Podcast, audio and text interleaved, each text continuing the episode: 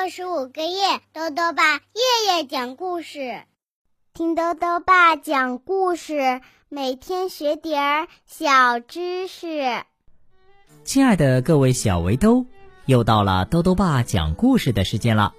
今天呢，豆豆爸要讲的故事是《迟到小姐不再迟到》，尹建莉主编，明星编译，由化学工业出版社出版。迟到小姐总是不紧不慢的，所以啊，迟到对她来说是家常便饭。可是最近呢，迟到小姐不想再迟到了，这是为什么呢？一起来听故事吧。迟到小姐不再迟到。中午，迟到小姐才开始吃早餐，她一边吃。一边看电视，这时电视上播出一个广告：“好消息，好消息！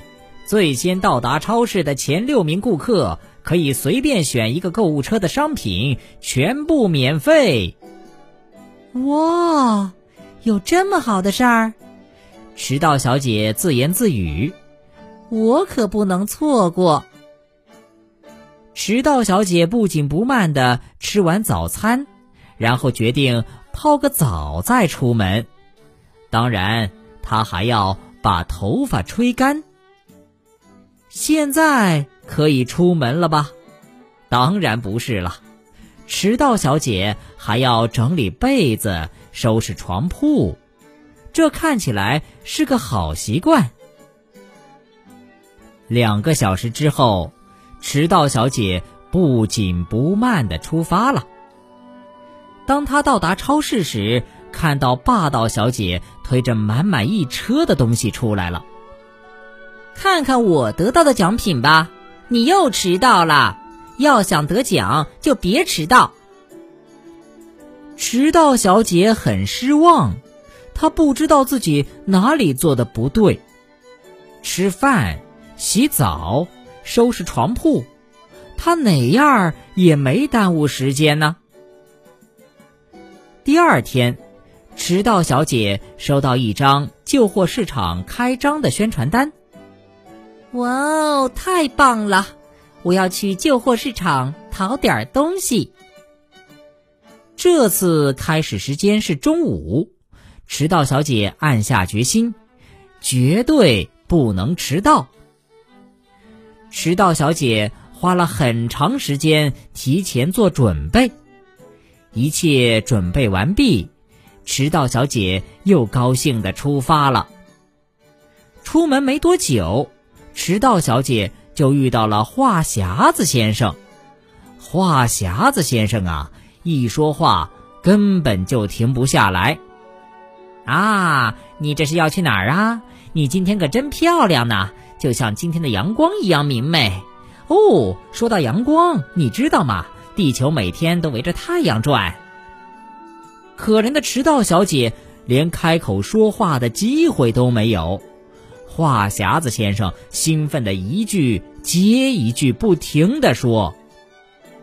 当迟到小姐赶到旧货市场时，旧货市场已经关门了。吝啬先生。推着小推车正要离开，看到迟到小姐，他遗憾地说：“哦，所有的东西都卖完了，看这些是我买的。”又一次迟到了，迟到小姐很失望，她必须做点让自己开心的事儿。对了，看场电影，心情也许会好些吧。于是。迟到小姐走进了电影院。让迟到小姐感到意外的是，这次啊，她居然是第一个到的。哦，您好，您来的真早，呃，不是太早了。为了感谢您对我们的支持，我们要送您一张电影票。迟到小姐开心极了。这次他不仅没迟到，还第一个到了，还得到了免费的票。他买了饮料和冰激凌，在空无一人的电影院里等着。迟到小姐等啊等，等啊等，一直等到她喝完了饮料，吃完了冰淇淋，又睡醒了一觉。等到第二天早上，电影才开始放映呢。好了，小围兜，今天的故事到这里啊就讲完了。最后呢，又到了我们的小知识环节。今天啊，兜兜爸要讲的问题是。树木能长多高？豆豆爸告诉你呀，目前世界上最高的树是位于美国的一棵红杉，高达一百一十五米，这几乎是树木的极限高度了。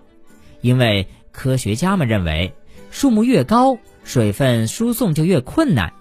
一棵一百米高的大树啊，每天要向上输送一百五十千克的水。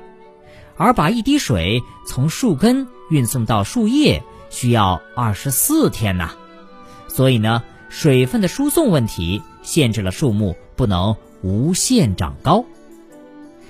豆豆爸还想问问小围兜，如果你是迟到小姐的朋友，你会给她出个什么主意，让她不再迟到呢？如果想要告诉豆豆爸，就到微信里来留言吧，要记得。豆豆爸的公众号哦，查询“豆豆爸讲故事”这六个字就能找到了。好啦，我们明天再见。